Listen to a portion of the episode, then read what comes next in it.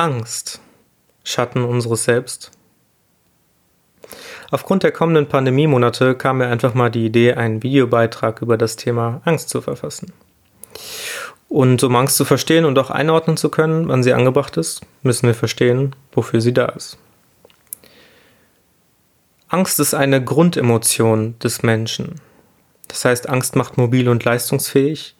Angst ist der Antrieb, der auch viele Menschen jeden Morgen aufstehen lässt. Zum Beispiel, wenn man Angst hat, kein Geld mehr zu verdienen und eines Tages auf der Straße zu landen. Angst entsteht jedoch nicht nur grundsätzlich aufgrund bestimmter Glaubenssätze, die Menschen haben, sondern der Ursprung der Angst liegt eigentlich in einer wirklich realen Gefahr. Wenn jetzt hier im Hintergrund nicht mein schönes Bild stehen würde, sondern eine Bärin mit ihren Jungen herlaufen würde, dann müsste ich vermutlich Angst davor haben, dass die Bärin mich angreift, weil sie ja ihre Jungen schützen möchte.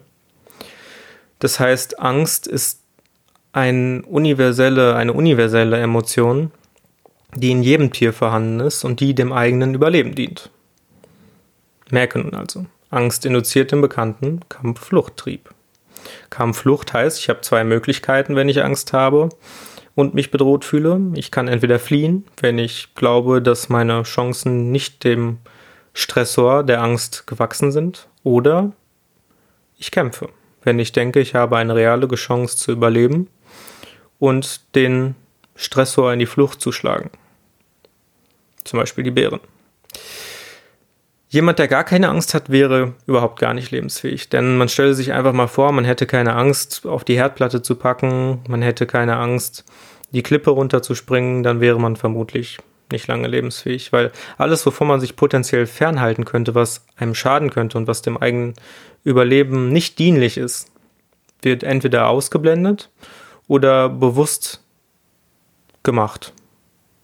Und ja, dann ist keine Lebensgrundlage mehr vorhanden. Aber hier versteht man an der Stelle ganz deutlich, woher der Ursprung der Angst kommt. Angst soll uns erhalten. Und da müssen wir halt eine ganz klare Grenze ziehen zu der fiktiven Angst, zu der Angst, die durch bestimmte Glaubenssätze entsteht oder durch bestimmte Zukunftsängste. Und die Psychologie sagt, wir determinieren diese beiden Angstarten, sage ich jetzt mal, in Furcht, das heißt die reale und gegenwärtige Angst und die zukünftige Angst. Jetzt natürlich die wichtige Frage, ist Angst berechtigt? Wie wir gerade geklärt haben, hat die Furcht, also die gegenwärtige Angst, eine tatsächliche Daseinsberechtigung, weil sie uns schützen soll. Welche Funktion erfüllt jedoch die zukünftige Angst? Und dafür müssten wir in uns hineinhorchen und tatsächlich mal schauen, wie häufig Ängste, Sorgen, Nöte und auch sonstige Existenzprobleme tatsächlich für uns eine reale Gefahr sind also in unmittelbarer Nähe dafür sorgen, dass wir nicht mehr weiterleben können, so wie bisher. Und ich würde einfach mal behaupten, schlichtweg fast gar nicht. Also wenn wir jetzt eine Liste zusammenstellen würden von Dingen, die uns potenziell Angst machen, die aber eine tatsächliche Gefahr darstellen, dann sind das bis auf wenige Ausnahmen wahrscheinlich gar keine. Und das Problem hierbei ist folgendes mit den Glaubenssätzen und den Zukunftsängsten. Wenn man sein eigenes Handeln von Angst bestimmen lässt, dann ja, hat man das Problem, dass man sein volles Potenzial nicht ausschöpfen kann, weil das eigene Handeln immer durch Angst getrieben wird und nicht durch die Freude am Tun. Und Angst an sich ist ein nervenschädigendes, Immunsystem schwächendes und vor allem lebensqualitätsverminderndes Gefühl, wenn es dauerhaft ausgeübt wird. Angst schafft einen Energiemangel im schlimmsten Fall, weil wir uns die ganze Zeit nur darauf konzentrieren, diesen Stressor, diese Angst zu eliminieren oder natürlich davor zu fliehen und nimmt gleichzeitig die Freude am Leben. Man müsste sich einfach nur mal einen Tänzer, einen Musiker ähm, ja, oder einen Künstler vorstellen, der von Angst dominiert ist. Wie soll der sein Meisterwerk erschaffen? Das funktioniert nicht. Ein, ein wahrer Künstler muss wirklich vollkommen frei von Angst sein. Und wieso dauerhafte Angst schädlich ist, das lässt sich auch ganz einfach biochemisch nachvollziehen. Das primäre Hormon, was während der Angstreaktion ausgeschüttet wird, ist Adrenalin. Das habe ich gerade schon mal kurz erwähnt. Adrenalin sorgt dafür, dass wir ähm, durch unser Reptiliengehirn oder ausgehend von unserem Reptiliengehirn ähm, in den Modus Kampf oder Flucht getrieben werden. Also jetzt geht es nur noch ums nackte Überleben, könnte man sagen. Adrenalin an sich ist aber nicht gut oder böse. Es mobilisiert erstmal Energieressourcen, es stoppt für den Moment unnütze energieverbrauchende Körperprozesse und macht somit leistungsfähig. Das an sich wäre jetzt erstmal ein völlig normaler physiologischer Prozess, der bei einem gesunden Menschen auch einfach normal abläuft. Problematisch wird es, wenn die Rückkopplung des Adrenalins, das Cortisol, welches ähm, puffernd für das Adrenalin wirkt, da es antientzündliche Eigenschaften hat, dauerhaft aktiviert wird. Die dauerhafte Aktivierung sorgt nämlich für eine schlechtere Rezeptorsensibilität. Das heißt, die Hormone können nicht mehr andocken und ihre Eigenschaften können nicht mehr wirken. Und da Adrenalin für die Mobilisierung der Energieressourcen sorgt und Cortisol die Nebenwirkungen davon puffern, kommt es dann irgendwann zu einer Art ähm, Energiemangel beziehungsweise zu einer erhöhten äh, Entzündungsrate im Körper, zu sogenannten inflammatorischen Schäden. Und das wäre auch erstmal gar nicht schlimm, wenn der Mensch genügend Entspannung hätte, um das puffern zu können. Denn die Entspannung, das heißt der entgegengesetzte Signalweg zu der Ausschüttung von Adrenalin und Cortisol, vermittelt durch den Sympathikus, ähm, also der Gegenweg, der Parasympathikus, vermittelt dahingegen die entspannenden ähm, Eigenschaften, die für die Justierung und für das Gleichgewicht der Sympathikotonen-Hormone sorgt. Cortisol ist also an sich nicht gut oder böse. Es ist auch für das hormonelle Gleichgewicht des Körpers notwendig. Nur das zentrale Nervensystem, ausgehend von dem, was unser eigenes Verhalten auslöst, beziehungsweise was wir mit unserem eigenen Verhalten verursachen, sorgt letzten Endes für körperliche Probleme. Und hier kommen dann auch immer mehr Forscher auf die Schlussfolgerung, dass Stress, induziert durch bestimmte Ängste, Sorgen, Nöten und so weiter, ähm, das Körpersystem so sehr schwächen können, beziehungsweise angreifen können, dass langfristig nicht nur psychische Erkrankungen wie Angst und Depressionen entstehen können, sondern eben auch diverse körperliche Probleme, wie Entzündungen wie Diabetes, wie Herz-Kreislauf-Erkrankungen bis hin zu Krebs. Es gibt sogar inzwischen sehr interessante und spannende Ansätze wie die der Psychosomatik, die davon ausgehen, dass alle Erkrankungen, mit denen wir heutzutage im Übermaß zu kämpfen haben, hauptsächlich durch Stress induziert werden. Um jetzt nochmal aber zurückzukommen zu diesen Glaubenssätzen und Zukunftsängsten, die ja tatsächlich dafür verantwortlich sind, dass wir Angst haben, hier, hier setzen dann tatsächlich auch diverse Medikamente an und auch psychologische Therapien. Denn diese versuchen, die Veränderung des eigenen Verhaltens als Ursache herbeizuführen, um bestimmte Auswirkungen, Schmerzen, Angstzustände, Panikattacken ähm, zu erreichen. Das Problem ist nur, dass die meisten Therapien eben nicht die letzte Konsequenz ziehen, um zu überprüfen, ist dieser Glaubenssatz jetzt tatsächlich aufgelöst. Man kann diesen Glaubenssatz verdrängen, man kann den Glaubenssatz minimieren, aber wenn er nicht vollständig aufgelöst ist, dann werde ich immer in der bedrohlichen Situation angespannt sein und werde langfristig vermutlich mein körperliches System fehlregulieren mit allen Krankheiten, die das zur Folge hat. Entspannung ist wichtiger denn je. Und Entspannung ist letztlich die, das Resultat daraus, dass ich meine eigenen Glaubenssätze aufgelöst habe, die Erkenntnis habe, dass der bestimmte Stressor nicht mehr bedrohlich für mich ist, sondern dass ich mein Leben in Frieden und Zufriedenheit weiterleben kann. Und erst, wenn man sich selber mit der Situation konfrontiert, mit der, vor der man früher Angst hatte und merkt, jetzt kann mir der Stressor nichts mehr anhaben und ich bin völlig entspannt, ist dieser Glaubenssatz auch vollständig aufgelöst. Und somit folgt zur Beantwortung der Frage, ob Angst jetzt einen realen oder einen fiktiven Ursprung hat. Ganz eindeutig, es kann beides haben. Vermutlich evolutionsbedingt ist die Angst ähm, im Menschen durch eine reale Gefahr entstanden und durch die zunehmende Rationalisierung und Kopflastigkeit des Menschen sind dann auch fiktive Probleme vermehrt hinzugekommen. Letztlich ist Angst jedoch ein, wie ich bereits erwähnte, lebensqualitätsverminderndes Gefühl bzw. eine Emotion, die es gilt zu minimieren. Sonst wird es langfristig ungemütlich für uns. Aber wir sollten auch aus einem anderen Aspekt heraus die Angst einfach versuchen zu minimieren, weil sie unglaublich unsere Wahrnehmung einschränkt. Und man fühlt sich selbst dann eingeengt von seinem eigenen Weltbild, von seiner Umgebung und letztlich entsteht dann ein Gefühl dauerhafter Bedrohung. Man versucht alles und jedes Ding auf der Welt zu eliminieren, was einen potenziell bedrohen könnte. Aber wir werden immer uns mit Dingen konfrontieren müssen in unserem Leben, die uns potenziell Angst machen. Wir können die Einstellung ändern, die zu dem jeweiligen Stressor ähm, ausgelöst wird. Aber wir können niemals wirklich verhindern, dass wir uns mit Angstsituationen oder mit Stressoren konfrontieren.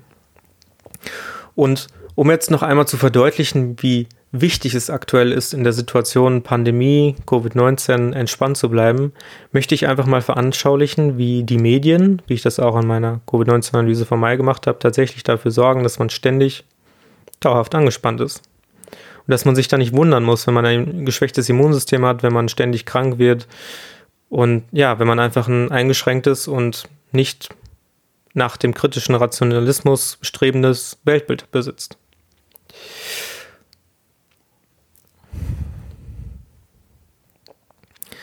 Dunkles Licht, schaurige Bilder. Blut, Viren und ein Arztkittel. Die Unsicherheit des Mannes in Weiß, der sonst immer alles weiß, sorgt für Unsicherheit. Der Laie, der keine Eigenkompetenz besitzt, muss dem Spezialisten glauben, damit das eigene Heil gesichert wird. Die eigene Verantwortung abzugeben schafft Abhängigkeit und Steuerbarkeit. Wer nicht der Regierung glaubt, muss tief in die Tasche greifen. Anders denken ist teuer. Ja, jene Situation hat uns in den letzten Monaten ereilt. Und wie der Forscher Moideen Bava Riswan ganz folgerichtig erkannt hat, ist allein das Wort Pandemie für uns zu einem solchen Schrecken geworden, dass es ja inzwischen viel mehr fiktive Angst gibt als wirklich real begründete Angst. Und ich zitiere jetzt aus seiner Studie. Viele Studien behaupten, dass der Ausbruch der Coronavirus-Krankheit Covid-19 weltweit tiefgreifende soziale und psychologische Auswirkungen hat. Untersuchungen zeigen, dass die Covid-19-Epidemie mit Angst, Depressionen und Unruhe bei Beschäftigten im Gesundheitswesen und in der Öffentlichkeit verbunden ist. Soziale Isolation, Angst und andere chronische psychische, psychische Belastungen können zu Selbstmordgedanken bei Schutzbedürftigen führen. Personen mit psychischen Störungen und in Gebieten mit hoher Covid-19-Prävalenz äh, sind betroffen.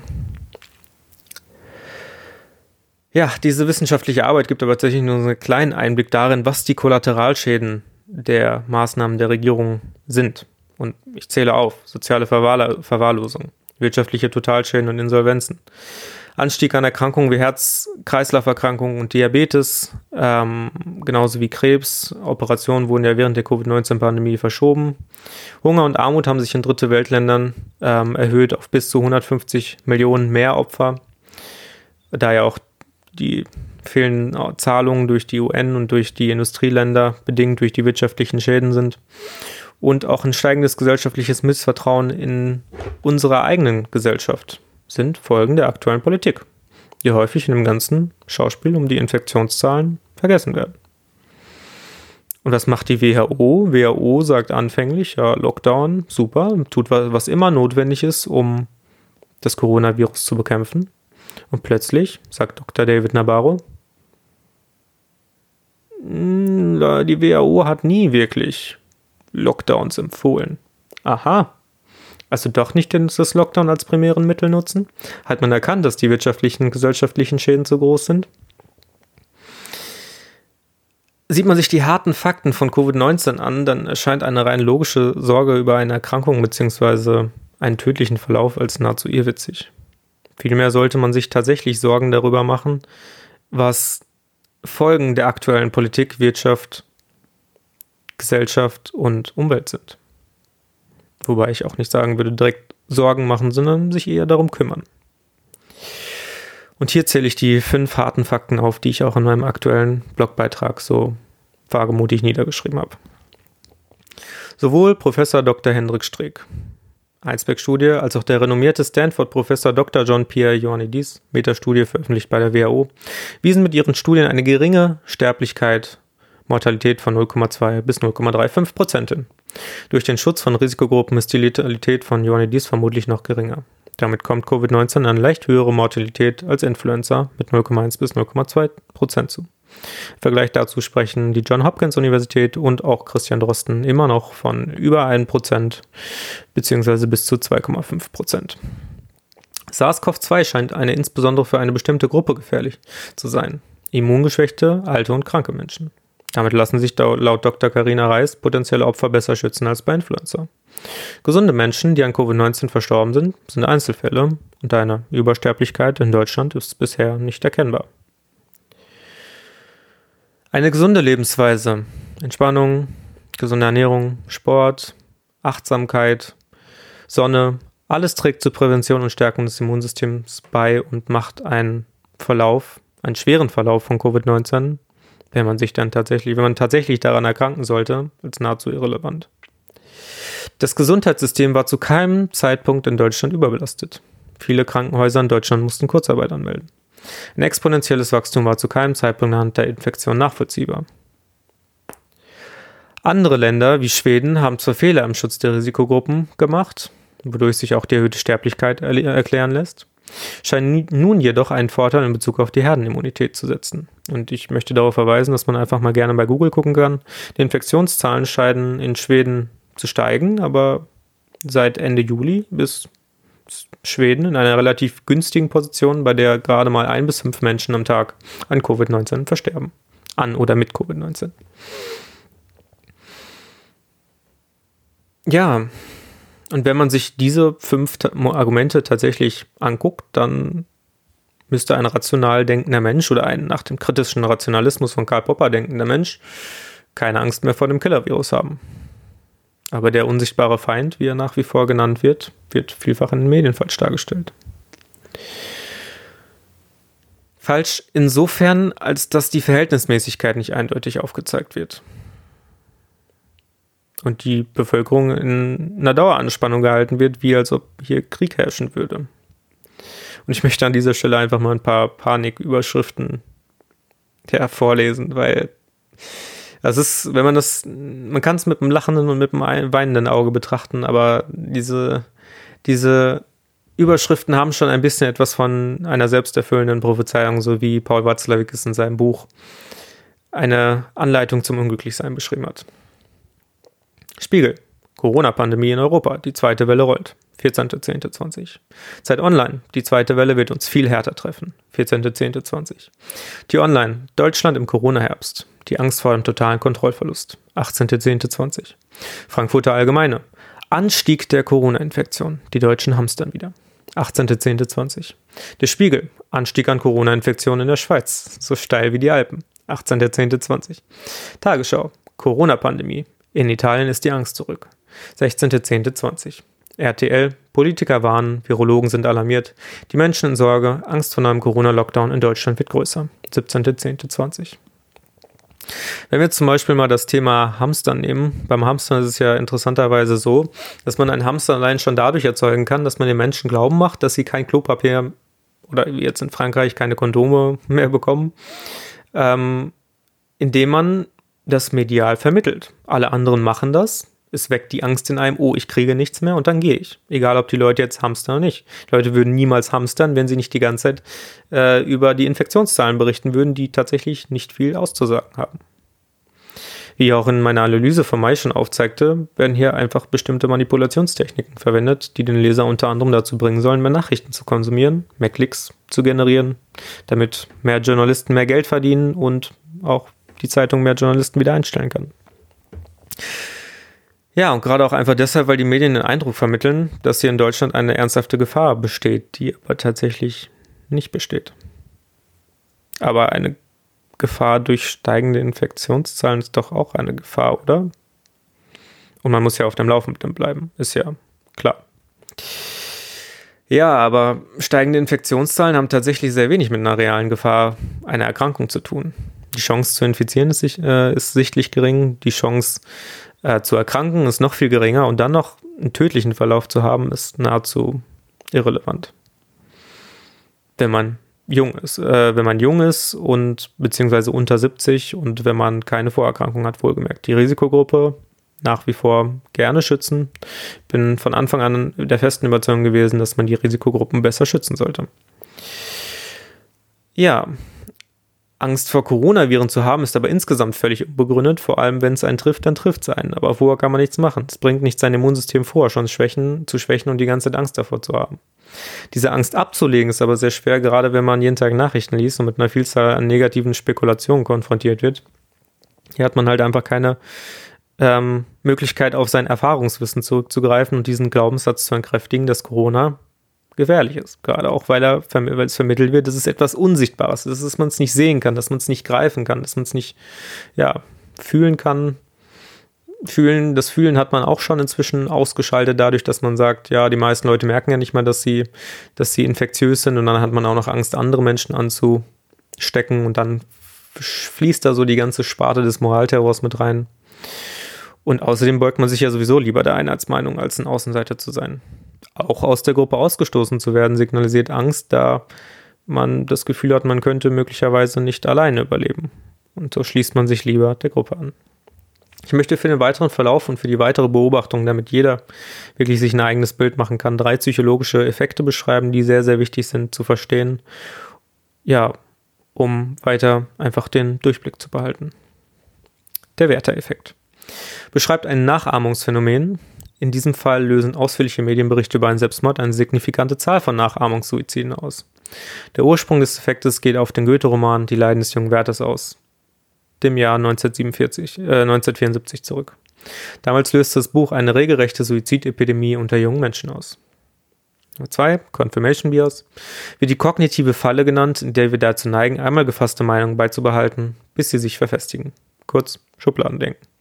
Der Weg dorthin ist selektive Wahrnehmung. Wir nehmen nur noch solche Informationen auf, die in unser Weltbild passen. Der Rest wird ausgeblendet. Zum Schluss noch der Herdentrieb. Menschen verfolgen lieber der Masse, als wenn sie alleine dastehen, wie ich eben schon angeführt habe. Dies hat auch schon Gustave Le Bon in seinem Werk Psychologie der Massen 1895 postuliert. Für Näheres dazu könnt ihr euch gerne meine Analyse anschauen. Interessant war aber hierbei auch das Konformität Konformitätsexperiment von Asch 1951, bei dem gezeigt werden konnte, dass je größer die Gruppe ist, desto höher auch die Konformität der Teilnehmer ist. Ja. Nun letztlich noch zum Abschluss mein Appell an euch. Für die weitere Entwicklung des Geschehens ist es für mich unabdingbar, dass wir es endlich schaffen, uns alle zu entspannen und nicht mehr ständig diesen negativen Spekulationen von Nachrichten unterworfen sind und uns auch nicht von dem unterwerfen lassen. Wir alle wollen nicht in einem Zeitalter des Informationskrieges leben und ständig ja, den einen den anderen bekämpfen, digital bekämpfen vor allem, sondern wir wollen in einem Zeitalter des Friedens leben und hierfür ist es auch einfach wichtig, sich weiter für den Frieden einzusetzen. Das heißt, für Toleranz zu werben und die Menschen, den Menschen ihre Angst zu nehmen. Und dadurch können wir die Kommunikation aufrechterhalten und das geschaffene Misstrauen untereinander überwinden. Wer Angst hat voreinander, der ist nicht zu einem Austausch bereit. Und darum bitte ich nun inständig darum, SARS-CoV-2 für das zu benutzen, wofür es eigentlich hätte gut sein können, nämlich für die Realisierung, dass Zufriedenheit und Gesundheit das Wichtigste in unserem Leben ist, dass wir nicht dem kalten Kapitalismus erliegen sollten, ähm, dass wir uns alle mehr darauf konzentrieren sollten, etwas tun, zu tun, etwas für uns zu tun, ähm, zur Einsicht zu gelangen, gerade auch um weitere pandemieartige Zustände zu vermeiden. Und ja, Angst im Allgemeinen stellt einfach keine Grundlage für mich für eine gesunde und nachhaltige Gesellschaft dar.